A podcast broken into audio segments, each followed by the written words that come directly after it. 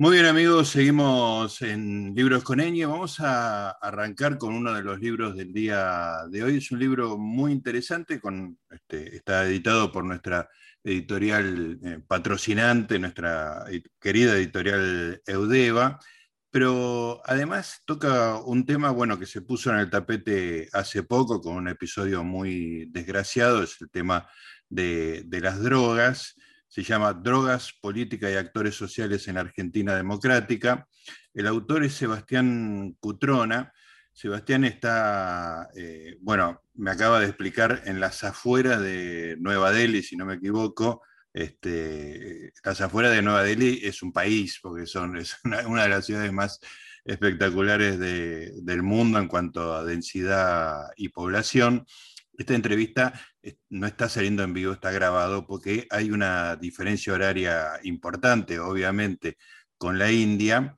Este, así que para no, no, torturarlo en horas de la madrugada, hemos este, grabado esto antes. ¿Cómo te va, Sebastián? Gustavo Noriega te saluda. Hola Gustavo, muchísimas gracias por la nota. Un gusto poder conversar con vos y, y la verdad discutir estos temas que eh, se han puesto, como bien decías vos, en el tapete y me parece que el libro también puede ayudar de alguna manera a entender un poco dónde estamos y qué está pasando en nuestro país. Sí, absolutamente. Antes de, de arrancar con esto, que realmente es muy interesante y además tu libro es muy, muy claro y muy prolijo en lo que ha hecho Argentina en los últimos años, desde el restablecimiento de la democracia. Eh, contanos de, la diferencia horaria, porque me estabas contando una particularidad.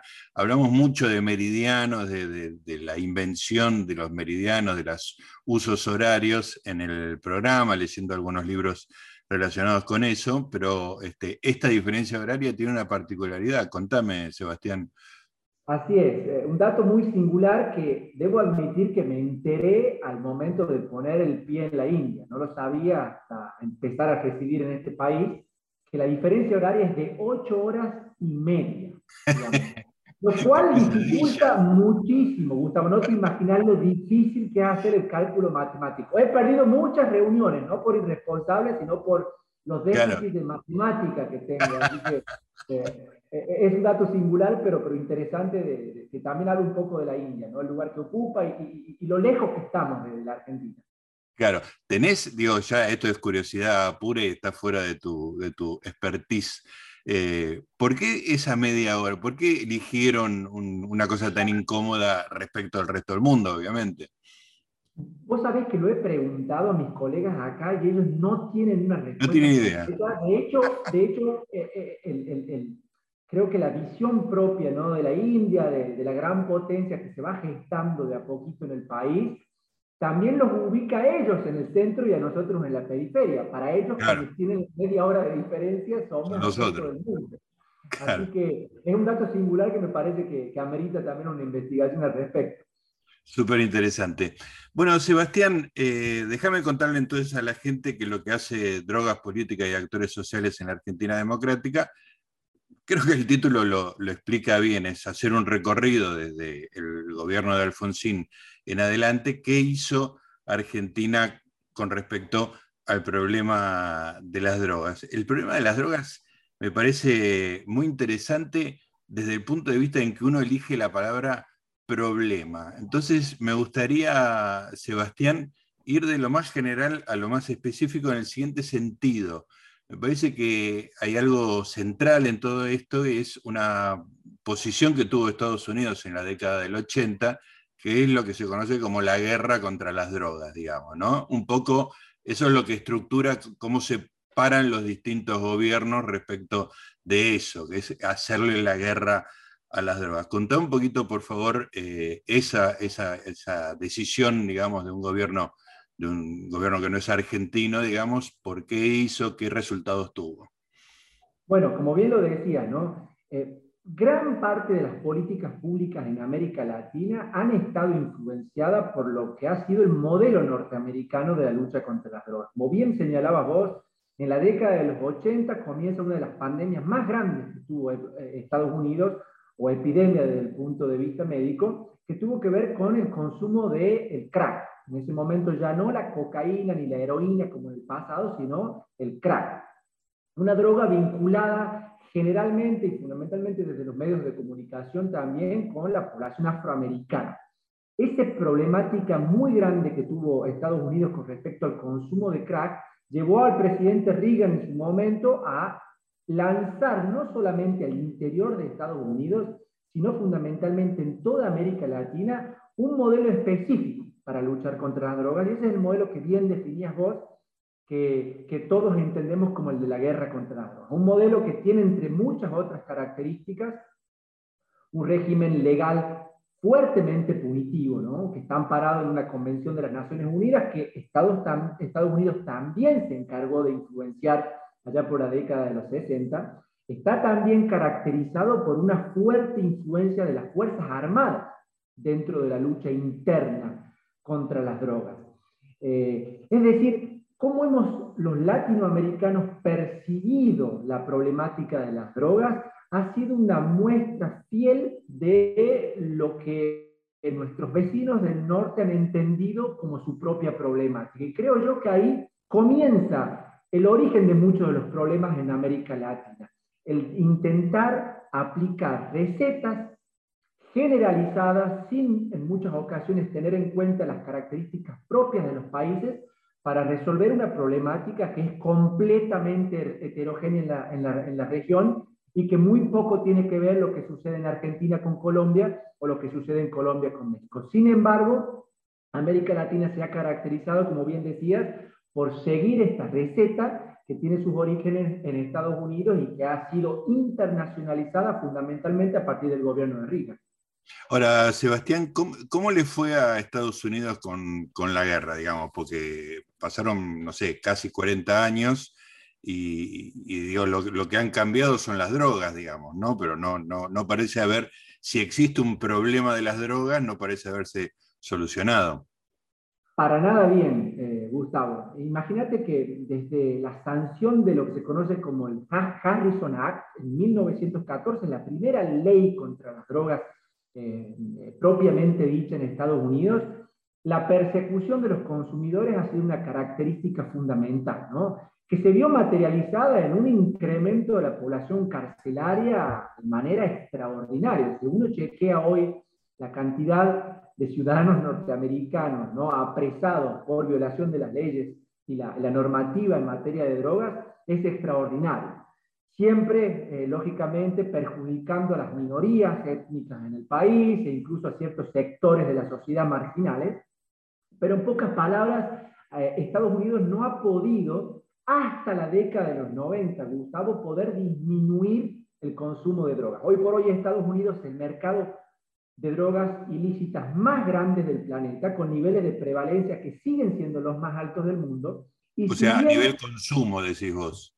Exactamente, a nivel consumo todavía sigue siendo el país con mayor prevalencia a nivel internacional, eh, que si bien en la década de los 90 logró aplacar la, la, caída de los índices de consumo de cocaína, eh, hoy por hoy atraviesa una nueva problemática que está relacionada con el fetanilo en el país, y quizá lo que distingue a Estados Unidos de la problemática que muchos países latinoamericanos hemos estado viviendo en el último tiempo, es la ausencia de violencia vinculada a las drogas. Es decir, el crimen organizado como lo conocemos en América Latina es muy limitado, minúsculo, me animaría a decir yo en términos comparativos, con lo cual la problemática ha tenido mucho más que ver con la salud pública de los ciudadanos, obviamente con algunas aristas que tienen que ver con equidad, género y, discriminación en materia de políticas públicas, pero muy poco con la inseguridad,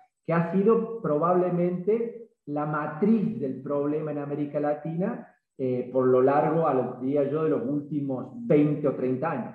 Claro, es súper interesante eso porque digo, estoy hablando con un experto y lo mío es, muy superficial, pero me da la sensación, por, por, alguna cosa que estuve viendo y leyendo, que en los Estados Unidos, digamos, lo, lo que vos mencionabas son opiáceos y que los opiáceos este, digo, el origen de los opiáceos está más en la industria farmacéutica que en mercados clandestinos, digamos, ¿no? Por eso por ahí se explica esa, esa falta de violencia interna en ese sentido.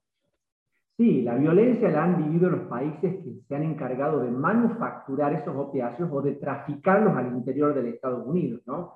Eh, pensemos que la mayor parte de los opiáceos vinculados al fetanilo, la heroína o el opio, en términos generales, para ser más concretos, proviene de países que tienen una regulación bastante laxa en la materia. Uno de ellos es el cual yo estoy sentado en este momento. India tiene una de las industrias farmacéuticas más grandes del mundo y conjuntamente con China han sido los países que han exportado a otras naciones como México los precursores químicos y en muchos casos el fetalino necesario para el consumo en Estados Unidos. Hay que aclarar igualmente, Gustavo, que el origen del problema nació en Estados Unidos en sí mismo. Recordemos que eh, el círculo médico, las industrias farmacéuticas norteamericanas no tuvieron ningún tipo de regulación en su momento y eso logró crear una población consumidora muy grande que hoy por hoy es aprovechada por muchos de los cárteles mexicanos que están utilizando ese creciente mercado norteamericano para cambiar un poco lo que ha sido el producto principal de América Latina durante muchísimos años, que ha sido la cocaína, por nuevas drogas de carácter opiáceo, como bien señalabas, como el fetanilo.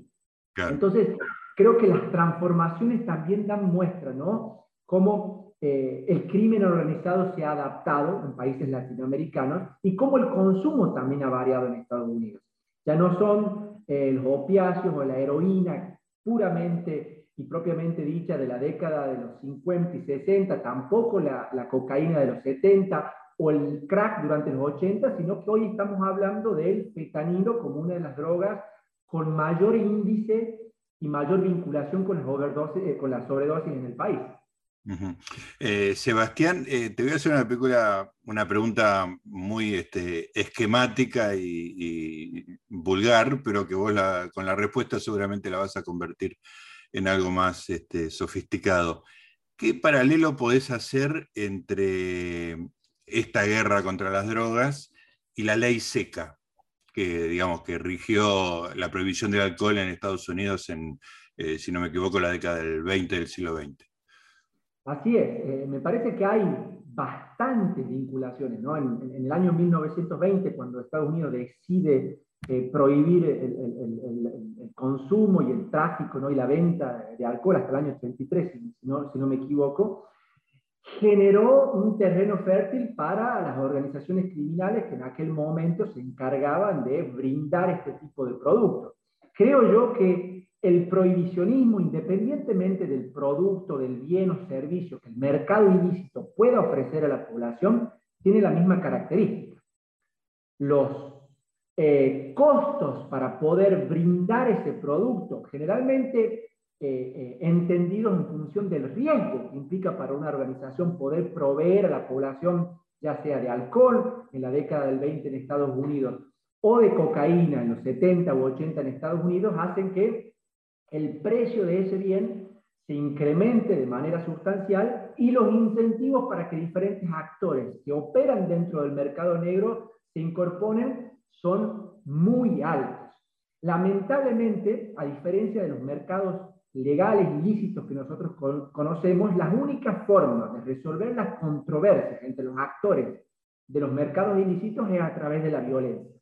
Entonces, hay varias vinculaciones que uno puede hacer con el prohibicionismo del alcohol y el prohibicionismo de las drogas, que nos llevan a un mismo punto, ¿no? ¿Qué sentido tiene para muchos países avanzar en este tipo de políticas públicas si los resultados están a la luz de la vista? Y fundamentalmente, Gustavo, ¿cuál es el criterio de los países para decidir que una droga como el alcohol sea completamente legal y una droga como la marihuana sea completamente ilegal en muchos estados de Estados Unidos, salvo lo que sucedió a partir del año 2012. Pero me parece a mí que eh, eh, la problemática de fondo es la misma. Mercados ilegales que generan un alto riesgo que impacta directamente en el precio de esos bienes de consumo, haciendo que el crimen organizado se involucre de manera directa y después la lucha territorial propia de eh, esas organizaciones que no tienen jueces ni policías para poder resolver sus controversias, sino el poder de las balas.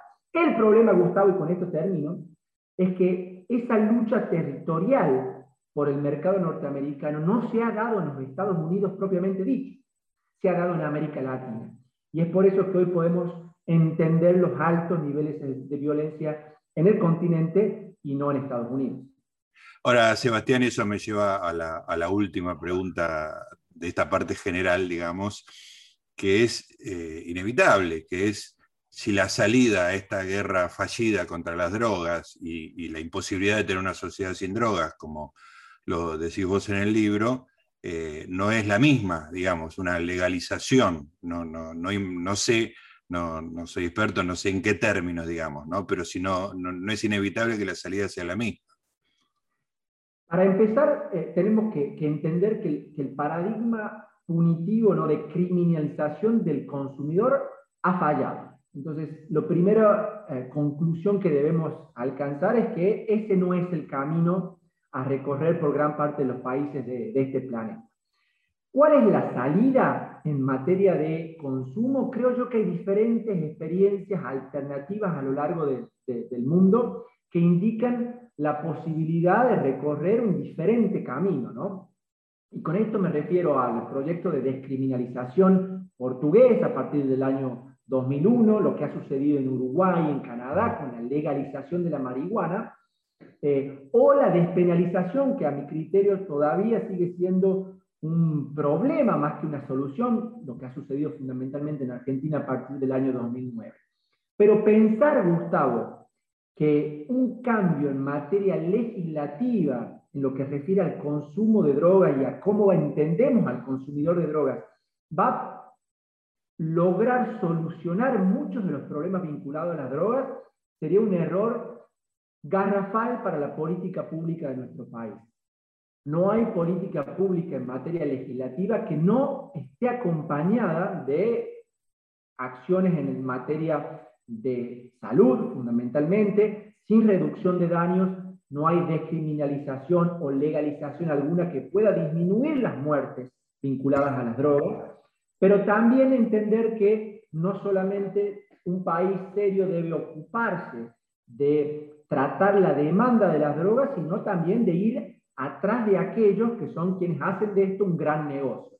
Eh, lamentablemente en Argentina durante mucho tiempo, yo me animaría a decir desde el retorno a la democracia, no ha existido atención en ninguno de estos eslabones, ni en el consumo, una política certera en la materia, tampoco en la oferta o el tráfico, ni mucho menos en un factor transversal en materia de drogas como es el fortalecimiento institucional. Argentina tiene hoy por hoy los problemas que tiene producto de la debilidad institucional y muchas de las crisis económicas que hemos atravesado a lo largo de los años. Claro. Eh, Sebastián, eh, ahora sí entrando en la Argentina, como acabas de hacer eh, vos, uno leyendo tu libro, los distintos capítulos que involucran los distintos periodos políticos desde el restablecimiento de la democracia, la sensación que da es que el tipo de política implementada en cada uno de esos periodos está fuertemente relacionado con la relación que eh, cada uno de esos gobiernos tiene con los Estados Unidos, digamos, ¿no?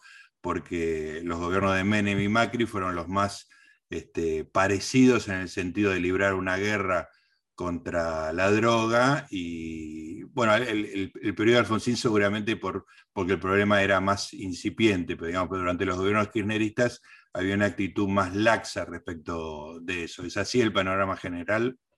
Es así. Estados Unidos ha sido un actor fundamental para entender dónde Argentina se ha ubicado en materia de política pública. Creo yo que, eh, eh, eh, a diferencia, igualmente, a diferencia de otros países en la región, Argentina todavía no ha vivenciado muchas de las problemáticas vinculadas a las drogas como países como Colombia o México. No obstante, Estados Unidos ha ejercido una presión muy fuerte sobre los diferentes gobiernos argentinos para poder instalar un modelo, reitero, que se ha caracterizado coloquialmente por, por, por el de la guerra contra las drogas.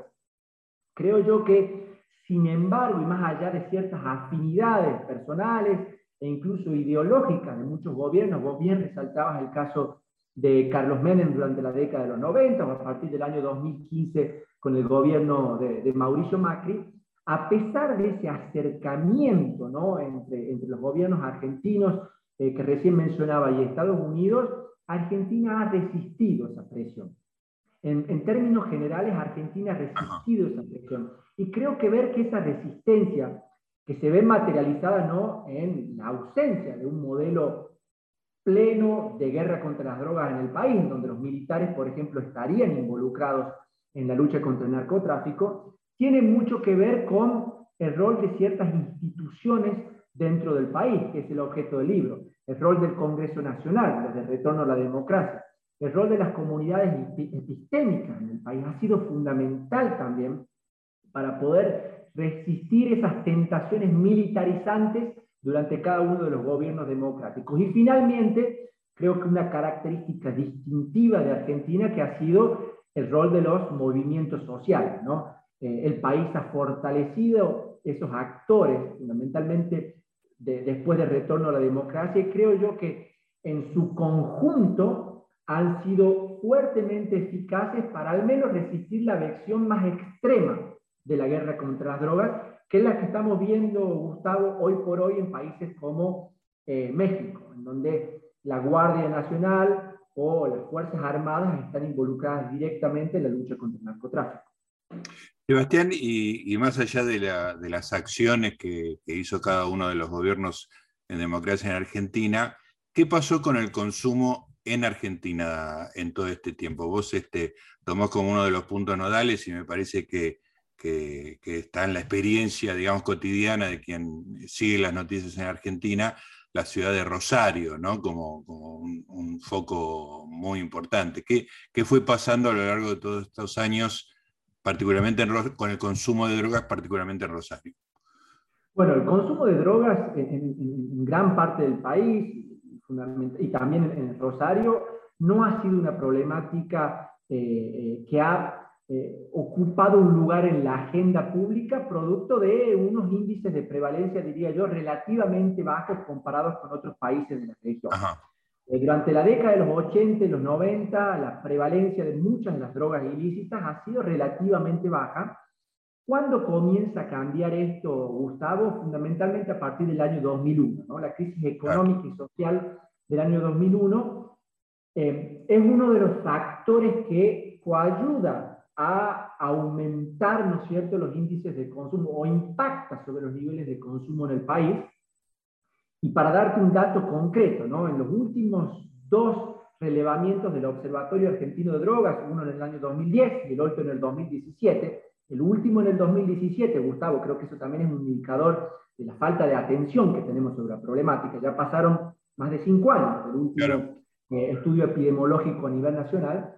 Indican que desde el año 2010 al año 2017 el consumo de todas las drogas ilícitas en el país, salvo la heroína, que tiene una prevalencia residual en Argentina, aumentó cerca de un 100%. Se duplicó. exactamente. Es decir, el mercado argentino es cada vez más un eh, espacio atractivo para muchas organizaciones criminales. Igualmente, siempre hay que advertir que estamos muy lejos de constituir un mercado importante realmente como el mercado europeo o el mercado norteamericano. Y creo que ese factor, quizás ajeno a la voluntad de muchos gobiernos argentinos, es la razón fundamental por la cual todavía hemos escapado a niveles de violencia como los que se han vivido en Colombia y en México. Al no existir un mercado local tan grande, todavía las organizaciones criminales, más allá de lo que hemos visto en Rosario, no han avanzado en una lucha territorial que haya dejado índices de homicidio como los que hemos vivido en otros países latinoamericanos. Claro. ¿Y qué pasó en Rosario específicamente? Bueno, Rosario eh, lamentablemente ha sido eh, una de las excepciones fundamentales ¿no? a, esa falta de vinculación entre las drogas y la inseguridad en el país. Eh, Rosario cuenta con una serie de características que lamentablemente para, para, la ciudad y para la provincia en general, diría yo, la ubican en un punto trascendental de la economía política de las drogas. ¿Qué factores han hecho que Rosario tenga entre 20 y 30 homicidios en algunos momentos de su historia cada 100.000 habitantes, ¿no? Eh, yo diría muchas veces más de 200 o 300% por encima de la media nacional, la media nacional está cerca de la media mundial, que es seis, seis y pico. Sí, hoy por hoy por debajo. Hoy por hoy por, debajo. Bien. Tenemos un índice de homicidio ah, similar a algunos países europeos, con lo cual el problema de violencia todavía en Argentina no es tan grave. No es el caso de, Rosario Gustavo. Vos me preguntabas qué ha pasado en Rosario. Bueno, en Rosario han convivido una serie de factores que han transformado la ciudad en un epicentro de la violencia a nivel nacional. ¿Cuáles son esos factores? Eh, la ubicación geográfica, ¿no? ¿Dónde se ubica Rosario? Las rutas principales de marihuana provenientes de Paraguay y de cocaína provenientes de Bolivia, las dos se unifican en Rosario. La cercanía a los dos principales mercados nacionales, después eh, eh, de Rosario, como son Buenos Aires y Córdoba, también son hechos a tener en cuenta a la hora de poder entender por qué Rosario ha vivido esos índices de violencia. La ausencia de fuerzas federales en materia policial. Tampoco podemos desconocer ¿no? que las fuerzas policiales han sido muy permeables a la corrupción, con lo cual la ausencia de esas fuerzas federales también han tenido un efecto disuasorio muy limitado a la hora de entender cómo operan estas, estas bandas criminales. También, Gustavo, hay que entender que Rosario, fundamentalmente a partir del inicio del año 2000, se transformó en un centro agroexportador a nivel nacional de los más importantes del país. Bueno, esa logística y infraestructura que posee Rosario para poder exportar productos y bienes del mercado legal también ha favorecido a las organizaciones criminales. Recordemos que muchas de estas organizaciones criminales también se han encargado originalmente de traficar la droga que tiene como destino final Europa o algunos países de África Occidental. Entonces creo que esos factores que recientemente he mencionado, más la debilidad institucional, la corrupción y la instabilidad económica, ayudan a entender por qué Rosario hoy vive uno de los momentos más críticos de su historia en materia de narcotráfico y crimen organizado. Sebastián, eh, eh, revisando las, diversas eh, políticas, siempre un poco en relación con, la relación con los Estados Unidos, yo sentía que la, política durante los años de, Cambiemos era un poco como el mito de Sísifo, ¿no? Uno veía que esas, esas publicitadas destrucciones de bunkers y quema de, marihuana, este, con la ministra de Seguridad, Patricia Bullrich, más allá de, sus intenciones, lo que quiero decir es que me daba la sensación de que era algo que podía repetirse eternamente, ¿no? Por eso decía de porque levanta la roca hasta arriba, se cae y vuelve a hacerlo eternamente, ¿no? Como un, castigo de los dioses. Eh, eso me, queda claro, digamos que ahí hay un, fracaso evidente más allá de las intenciones. Ahora, ¿qué puedes decir de lo que pasó eh, con el kirchnerismo y la droga? En, particular, digamos, con eh, los últimos periodos, no el periodo de, de, Néstor Kirchner, sino los dos periodos de Cristina Kirchner, que son un capítulo en sí mismo en tu libro. Bueno, eh, durante los, los, 12 años ¿no? del de, Frente para la Victoria, creo yo que Argentina careció de un modelo nacional de lucha contra las drogas, de una política nacional, que ha sido también una característica, creo, de todos los gobiernos desde el retorno a, la democracia. Pero eh, principalmente yo me animaría a decir que Argentina se encargó en esos, durante esos años de afrontar el problema del consumo mediante una mirada completamente diferente pero descuidó otro punto fundamental de la problemática que es el tráfico de drogas. ¿no? Creo que Argentina durante esos años eh, permitió que muchas de estas organizaciones criminales se pudieran fortalecer frente al Estado y hay ciertos indicios también que, que dejan sugerir de que Argentina también eh, logró avanzar en un modelo en donde el crimen organizado y, las instituciones del Estado lograron confluir en una misma dirección. ¿no? Creo que eh, hay hechos concretos de, la historia nacional durante esos años que demuestran también cómo esas organizaciones criminales lograron impregnar muchas de las instituciones del Estado, favoreciendo el avance del narcotráfico y del crimen organizado. Y acá algo muy importante que quiero eh, enfatizar, Gustavo, no podemos entender el narcotráfico y el problema de las drogas en Argentina sin entender el rol del Estado. Y el rol del Estado ha sido, durante estos años, un, un rol en un Estado disminuido,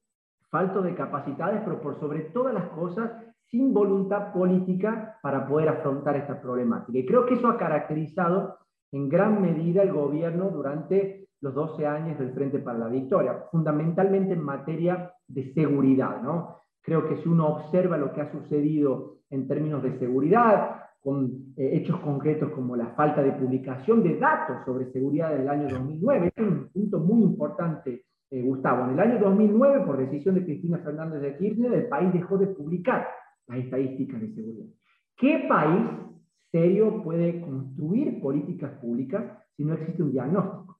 Entonces, a partir del año 2009, Argentina tuvo una venda en sus ojos que favoreció este tipo de organizaciones que encontraron en la ausencia de un diagnóstico y ergo también en la falta de políticas públicas un escenario fértil para avanzar.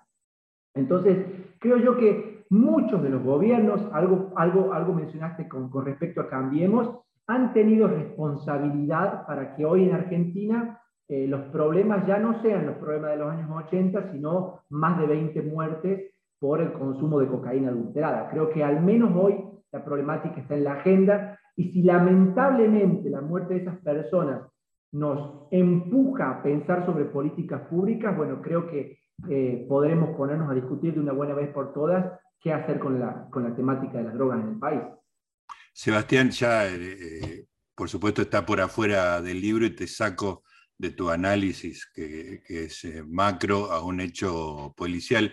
Pero ¿qué pensás que pudo haber pasado con ese episodio particular de Puerta 8, con esa cocaína adulterada, digamos, que como mencionabas recién, mató a una veintena de personas? Bueno, eh, difícil saber todavía porque la investigación está en curso.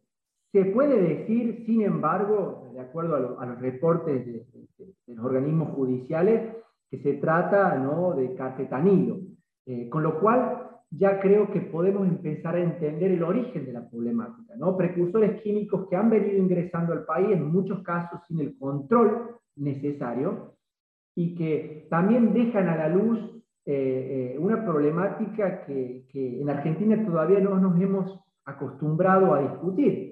Es si vamos a decidir ir detrás de los consumidores o tratar al menos de educarlos y prevenir que este tipo de problemáticas lleguen a su punto. Con respecto a qué pasó efectivamente eh, en Puerta 8, creo que tiene que ver con la necesidad de estas pequeñas organizaciones criminales, todavía digo pequeñas porque se trata de estructuras fragmentadas, sin una gran disposición jerárquica, eh, la necesidad de incrementar los recursos a través de lo que nosotros conocemos como el proceso de alargamiento de las drogas, ¿no? incluir todo tipo de ingredientes para que esa cocaína tenga una mayor potencia en muchos casos y que se pueda lograr una mayor cantidad. Eh, esa es una hipótesis fundamental.